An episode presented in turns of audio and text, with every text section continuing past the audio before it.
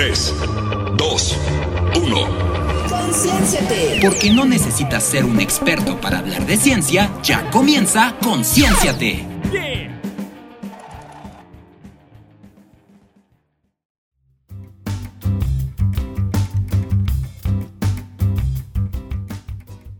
Hola, ¿qué tal chicos? Soy Martinava y el día de hoy me encuentro aquí con, con mi gran amigo Eric. ¿Cómo estás, Eric?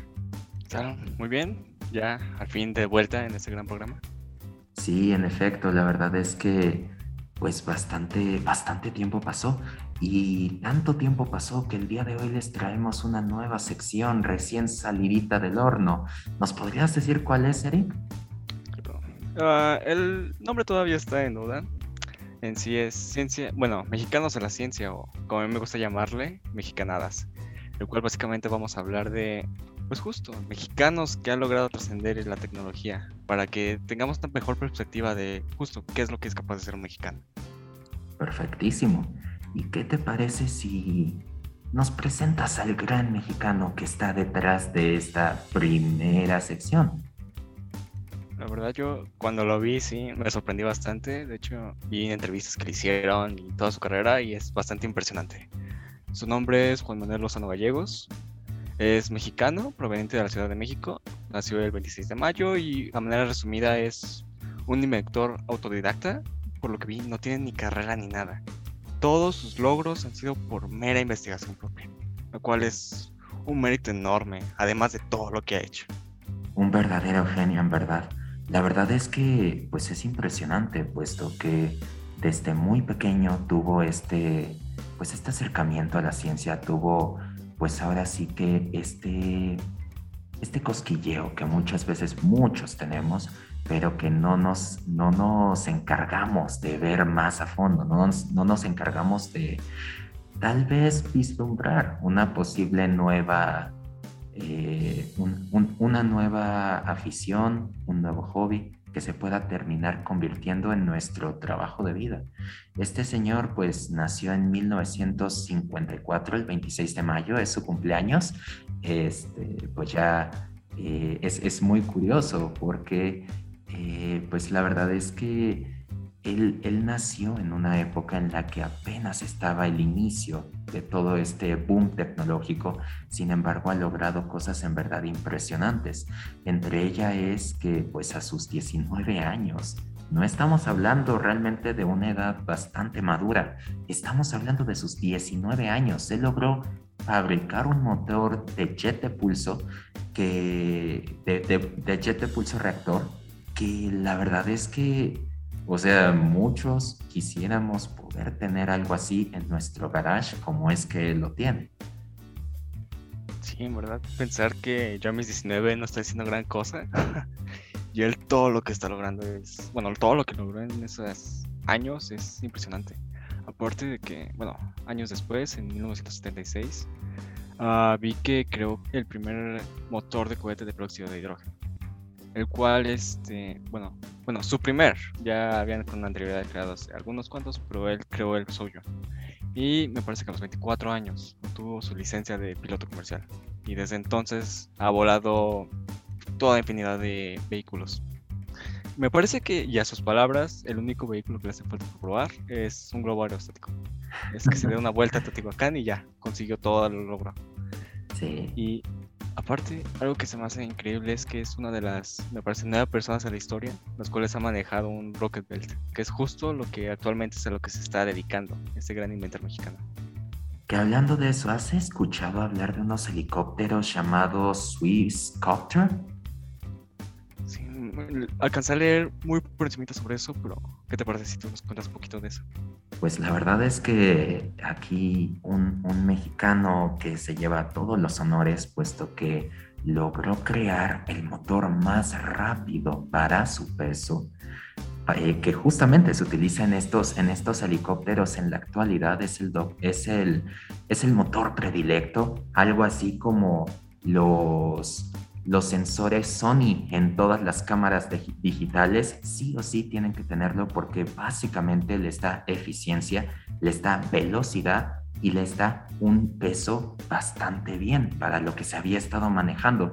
Entonces, pues la verdad es que es, impresionante porque además hay que recordar que este tipo de motores no contaminan y reduce la, la huella de contaminación que dejan este tipo de vehículos. Que es algo increíble, ¿no? Que un mexicano haya logrado dar un avance tan importante a la tecnología, porque aparte uno de sus aportes, o uno de sus tantos aportes, es un catalizador pentametálico que justo está utilizado en la propulsión eh, a chorro, en los cohetes de propulsión al chorro, los cuales son mejor conocidos como cohetes de peróxido de hidrógeno. Que es justo eh, lo que él está utilizando y desarrollando, me parece que en un pequeño laboratorio ya en Cuernavaca, Morelos, en donde es justo donde lo podemos encontrar, si alguno de nosotros lo queremos visitar. Y bueno, creo que es bastante increíble todo esto, porque aparte de ello, me parece que por su propia voluntad autodidacta, logró crear un avión Bradley Aerobat, que me parece que es un avión aero, aerocrobat, o algo por el estilo. Y sí, la verdad es, es increíble todo lo que está haciendo este, esta eminencia. Sin duda alguna, una clara muestra de que uno no debe de quedarse atrás ni debe de pensar que sus sueños son tontos o no valen la pena. La verdad es que pues a todos los chicos que nos están escuchando, a todas las personas que nos están escuchando, tengan esto en cuenta. Si tienen algún hobby, si tienen algún, algún sueño, alguna afición que tengan, por más pequeña que sea, vuélvanse maestros en ese hobby, en esa afición. Y tal vez incluso podrían lograr cosas más grandes.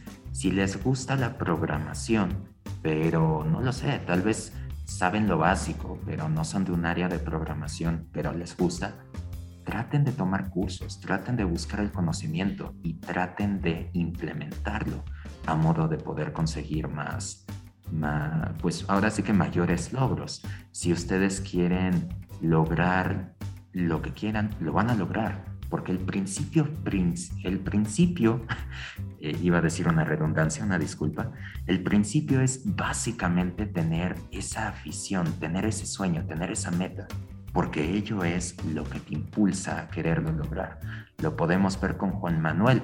La verdad es que, pues como tú me comentabas, Eric, él pues es completamente autodidacta y lo que ha logrado, pues la verdad es que al menos no se, no se notaría a simple vista que es autodidacta, lo cual es simplemente impresionante.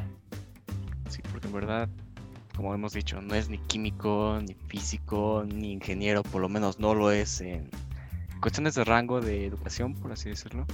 Y aún así, aunque no lo es, gracias a esa autodidacta que es, ah, en julio del 2010 logró hacer un compuesto llamado dioxidano, el cual pues como bien podemos intuir todos, aunque no hemos estudiado nada, ah, es la fuente más pura de oxígeno líquido no criogénico.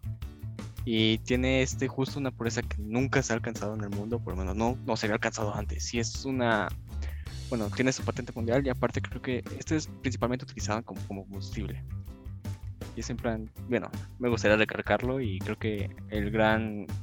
La gran razón por la cual creamos justo esta sección es estas grandes ah, creaciones de la humanidad fueron justo provenientes de un mexicano. Tiene como que esos, esos factores bastante impresionantes que le permiten a su vez el poder eh, ser utilizado en la medicina, en la agricultura. Eh, la verdad es que es, es impresionante, porque, o sea, sobre todo se utiliza, sobre todo se utiliza para, para el tema de desinfección, sin embargo tiene otros usos. Sí, algo que se me hizo muy interesante que él dijo en una entrevista, que es, bueno, bien sabemos que creo que su especialidad son los cohetes. Eh, más que nada, pues las mochilas cohetes, por decirlo de así. Y algo que me llamó mucho la atención es que, bueno, este concepto de Rocket Bell ah, no es práctico, parece que solo alcanza a llegar a 34 segundos de vuelo. Sin embargo, él dice que muy probablemente sea una realidad que tú puedas consumir esto, bueno, obtener tu propia mochila cohete y usarla libremente, pero no como tal el concepto de hidrógeno y todo lo que le está desarrollando, sino que otra, este, otra forma, por así decirlo, de ver un jetpack, una mochila cohete, que tiene que ver con turbinas, que justo están siendo desarrolladas gracias a sus aportes. Y pensar en una realidad en donde yo pueda tomar mi mochila cohete, irme a la escuela, irme a la universidad, bueno, a la escuela, estudiar a la universidad o donde sea, es bastante loco, la verdad. la verdad es que sí, o sea, yo creo que cuando todos vimos eh, Iron Man y vimos eh, todo, todo, este tipo de, de posibilidades llevadas de un cómic a la gran pantalla, yo creo que pudimos como que vislumbrar como una mayor posibilidad de poder eh, conseguir ello. Sin embargo, la verdad es que pues aquí no estamos hablando de ficción, aquí estamos hablando de una realidad, estamos hablando de principios que ya eh, existen, estamos hablando de herramientas y la verdad es que el, pensar que esto pueda ser una realidad en un futuro, la verdad es que es impresionante. Pero bueno, eh, se nos acabó el tiempo, Eric. ¿Qué, opinas? Se nos fue volando este, este, esta charla tan amena. Te digo, este, que, que hubiera sido mucho mejor con, con un café, un pan y poder estar charlando todo, todo, toda, toda, toda la tarde de esta gran persona que es Juan Manuel. La verdad, sí, porque la verdad, pues, cual cohete, ¿no? Esta plática se fue volando. Y bueno, creo que solo faltaría esperar a qué más podemos encontrar en los mexicanos y todo lo que hemos hecho y haremos a lo largo de la historia. Así que, Cañón. pues sin más, pues, tenemos que terminar. Pero, uh, pues creo que no queda más que decir. No sé qué tú qué opinas. Como tú dices, mi hermano, a mí sí me gustaría dejar una, una frase a todas las personas que nos escuchan y esta es, no dejen sus sueños y luchen por ellos. Sin más por el momento, nos despedimos. Esto es Concienciate y nosotros en un momento regresamos.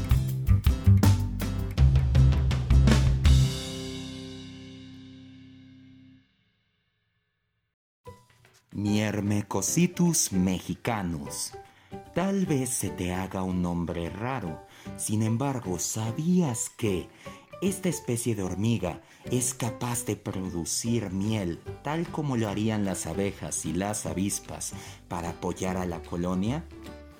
Así como lo escuchaste, este tipo de hormiga es capaz de consumir aguamiel o algunos tipos de néctares y transformarlo dentro de su cola o gáster para así mantenerlo para épocas donde no haya suficiente comida.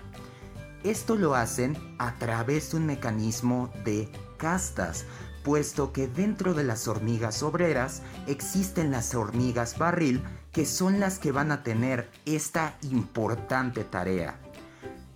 Cuando la colonia necesite algún tipo de alimento, solo acudirán a estas hormigas que se las van a pasar sedentarias toda su vida para alimentarse y así poder recobrar las fuerzas.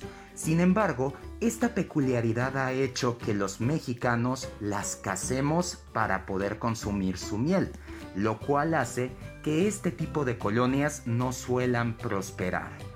Por lo tanto, hay que cuidarlas, puesto que son sumamente importantes para el cuidado del medio ambiente.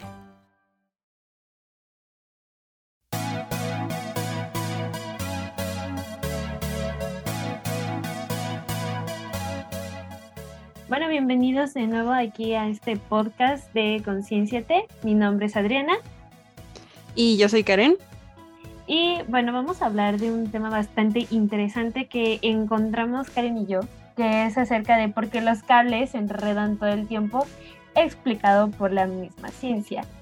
Y bueno, hemos visto en nuestra vida diaria que las luces de Navidad, nuestros audífonos siempre se terminan enredando por más que nosotros intentamos acomodarlos de tal manera que para la próxima vez que los usemos, pues estos sean más fácil de desenvolver.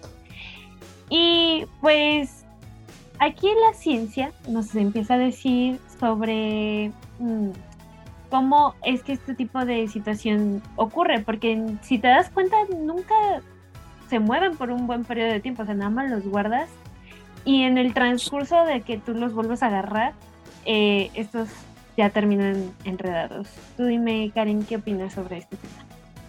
Sí, da mucho coraje porque incluso si haces tu mejor esfuerzo, porque, bueno, para las personas desordenadas, si se identifican, este, yo sí soy una persona desordenada, este, luego, o sea, tratas y dices, no, bueno, ya, los voy a arreglar para que no se descompongan o no, no, no haya falso, porque eso es luego una de las consecuencias de que se enreden tanto, que se descompongan. Y, y ya solo los ordenas de forma bonita, los metes a tu bolsa y ya cuando los quieres sacar, no sé, para evitar una conversación incómoda o algo así, o para que no te hablen, este, y los sacas, obviamente ya está todos revueltos con nudos que ni siquiera sabías que se podían, este, y pues obviamente sí, sí frustra. Pero, pero lo más interesante es que pues no se me hubiera ocurrido a mí, este, investigar si se vio alguna razón científica, pero al parecer sí la hay. Este, eh, este científico, creo que es un científico de la Universidad de Carolina, este, o de California, no sé si me equivoqué, pero creo que sí es California, este, menciona que, que hizo este reporte donde pues investiga todo esto de por qué los cables se hacen nudos. Y una de las cosas que dice es que se relaciona con, como todo en la naturaleza, todo está como, pues, con tendencia al desorden. No sé si nos quieras decir más algo al respecto. Ah, bueno, es que también existe lo que es lo de la segunda ley de la termodinámica, que pues obviamente establece que todos los sistemas que son cerrados, pues tienden a maximizar algo que se llama entropía. Y la entropía es la que habla acerca del desorden del universo, ¿no? O sea, por, en pocas palabras, es decir, que el universo tiende al caos. O sea, tú tienes todo algo, o sea, por ejemplo, tienes una habitación toda ordenada y de repente llegas y ya está todo desordenado, ¿no? Eso, eso quiere decir la, la entropía. Y bueno, este científico que tú mencionas, de hecho, se ganó un premio IG Nobel. Eh, los premios IG Nobel son una parodia estadounidense de los premios Nobel. y bueno, se entregan cada año, como por octubre. Y pues se supone que es para reconocer todos los logros de, de un grupo de científicos que pues obviamente lo que hacen es primero hacer reír a la gente y luego te ponen a pensar. Y pues si te pones a pensar realmente de cómo es que tus simples audífonos este, se enredan, pues obviamente lo bien merecido, si me hizo reír y luego te pones a pensar. Y bueno, él lo que quería hacer era entender por qué se formaban los nudos de forma espontánea y pues obviamente con esto del método científico pues él dejó caer trozos de cuerdas de diferentes tipos en una caja y las agitó con un motor. Y a pesar de que, bueno, no pensaría que a lo mejor y no sé, un movimiento circular, no sé, algún otro tipo de, situación, se empezaron a enredar todos estos cables o cuerdas más bien. Y algo que él dice, bueno, en la conclusión es que entre más largo y flexible sea la cuerda, pues es más probable que se formen nudos. Sí, tienes mucha razón. Y creo que también sacó como esta conclusión de, este, bueno, leí ahí como en, el mismo artículo, que decía que mientras el cable fuera de una longitud menor a 46 centímetros, que es como el parámetro que él estableció, este, no había tanto, o sea, tanta probabilidad de enredo. Y, pues como dices, tienen que ser largos y flexibles para que realmente se, como que al momento de torcerlos, al sufrir esta torsión por el movimiento, se enreden y empiezan a formar como hasta curvitas y no sé qué tanto, ¿no? Y pues también menciona que cuando ya es mayor a 150 centímetros, este, también es este, un metro y medio, pues obviamente también ya es un poquito más difícil que se enrede tanto eh, si está como entre, ese parámetro, o sea, entre 46 centímetros y 150 centímetros. Entonces, a mí se me hizo muy interesante esto porque pues obviamente pues, pues hay que checar, ¿no? O sea, como qué cables son los que se enredan este más. O sea, por ejemplo, si, si yo tengo un, no sé, mi cable de la computadora que mide, no sé, un metro, está dentro del rango que se enreda más. Entonces, pues buscar también soluciones para, para que no, no se me enrede también. No sé, por ahí estuve leyendo algunas. No sé si tú tengas algunas o, o qué quieras comentar. Bueno, yo tengo la duda de, de las luces de Navidad, justamente que siempre es como una travesía y me acuerdo de muchos memes que te ponían de Estuve ensayando todo el año con mis audífonos desenredándolos para llegar a la prueba final del año, desenredar las luces navideñas. Y, y es que imagínate, o sea, las luces navideñas son súper sensibles, o sea, le jalas tantito y ya se fregó el, el LED que tiene y ya no prenden, ¿no? Y ahí tú estás intentando hacerlo con cuidado, con paciencia para no destrozarlos. Y sí, y yo me creo que las luces navideñas creo que han llegado a ser más de dos metros. O no sé si también es porque tienen como, como las luces se salen, no sé si eso también influye en que estos se enreden. Porque creo que hay luces navideñas de más de dos metros o de más de dos metros, no estoy muy segura. Yo imagino, bueno, sí, creo que hay más grandes, porque imagínate, los árboles de Navidad que ponen en las ciudades pues son bastante altos. Sí, una, una, o sea, un pensamiento hay que dárselo a los, a los que hacen todas esas decoraciones. Pero quién sabe si sí tengan que ver como, o sea, yo supongo que sí, los foquitos que como dices que van saliendo que se enreden más. Pero también he visto, o sea, hay algunas series que son como tubulares, hasta que no tienen, o sea, el que tienen los LEDs adentro y son igual, o sea, dificilísimas de desenredar cuando, aunque las guardes como que muy bien, entre ellas se van torciendo. Entonces, pues creo que, creo que sí tiene que ver con que, con que todo tiende al desorden. Bueno, también creo, también leí que obviamente hay otro fenómeno físico que también influye mucho en esto en que se enreden y es la torsión, ¿no? Que es la acción y efecto, pues obviamente de torcer o que se torce de, una, en una forma helicoidal. Es un poco complejo este significado, es por parte de la red. y se supone que te dicen que si tú tomas un cable eh, con la mano y lo estiras y con, con, la, bueno, con los dedos, en ambos puntos lo empiezas a torcer, pues obviamente se empieza a hacer como un nudito lateral, como enredadito.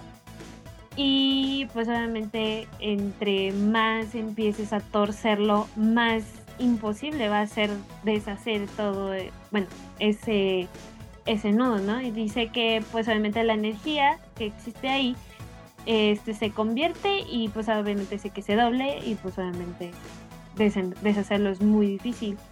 Y em, no sé, esto es bastante, bastante interesante. Creo que, bueno, otro ejemplo bastante eh, singular de este tipo de fenómeno es, por ejemplo, nuestra molécula de ADN, que está súper enrollado. De hecho, no es enrollado, es súper enrollado, porque, o sea, se dice que la cadena de ADN puede llegar a medir hasta dos metros y precisamente por este momento de torsión y de que intenta hacerse lo más chiquito que se pueda. O sea, nosotros no podemos ver nuestro ADN porque es demasiado pequeño y tiene que entrar en las células. Entonces imagínate ese super enrollamiento y luego que se tiene que desenrollar porque se tienen que regenerar las células y todo un proceso bastante complicado de nuestro cuerpo al momento para, para hacerlos más útiles todos los días y no llegar a algo que nosotros le decimos la homeostasis que, todo esté en equilibrio. Así que amigos saben, este la homeostasis es llegar al equilibrio, entonces nosotros somos seres cambiantes, entonces un datito por ahí. Sí, creo que tienes mucha razón. Y sí está súper interesante eso del ADN y pues nos podríamos pasar como todo, todo el programa hablando sobre cómo, o sea, cómo los puentes de hidrógeno y enlaces covalentes y todo lo que sucede ahí en el ADN, pero lamentablemente pues este ya, ya se acaba el tiempo. Y pues solo me dejaría, o sea, me gustaría dejar como una nota de que, pues, si les, se les enredan los cables, tampoco se preocupen tanto porque es una actividad recreativa que les ayuda a tener paciencia y a formar, o sea, a encontrar como habilidades de solución de problemas y todo eso. Entonces no se desanimen para, o sea, tengan mucha paciencia para desarrollar todos sus, sus cables. Y tomar en cuenta que todos estos fenómenos son parte de la naturaleza, entonces hay que tomarlo y con paciencia y con calma. Pero entonces ustedes no se preocupen porque nosotros vamos a seguir aquí con este podcast y pues espero que les haya gustado bastante y nos vemos en el siguiente capítulo la siguiente semana. Nos vemos. Adiós.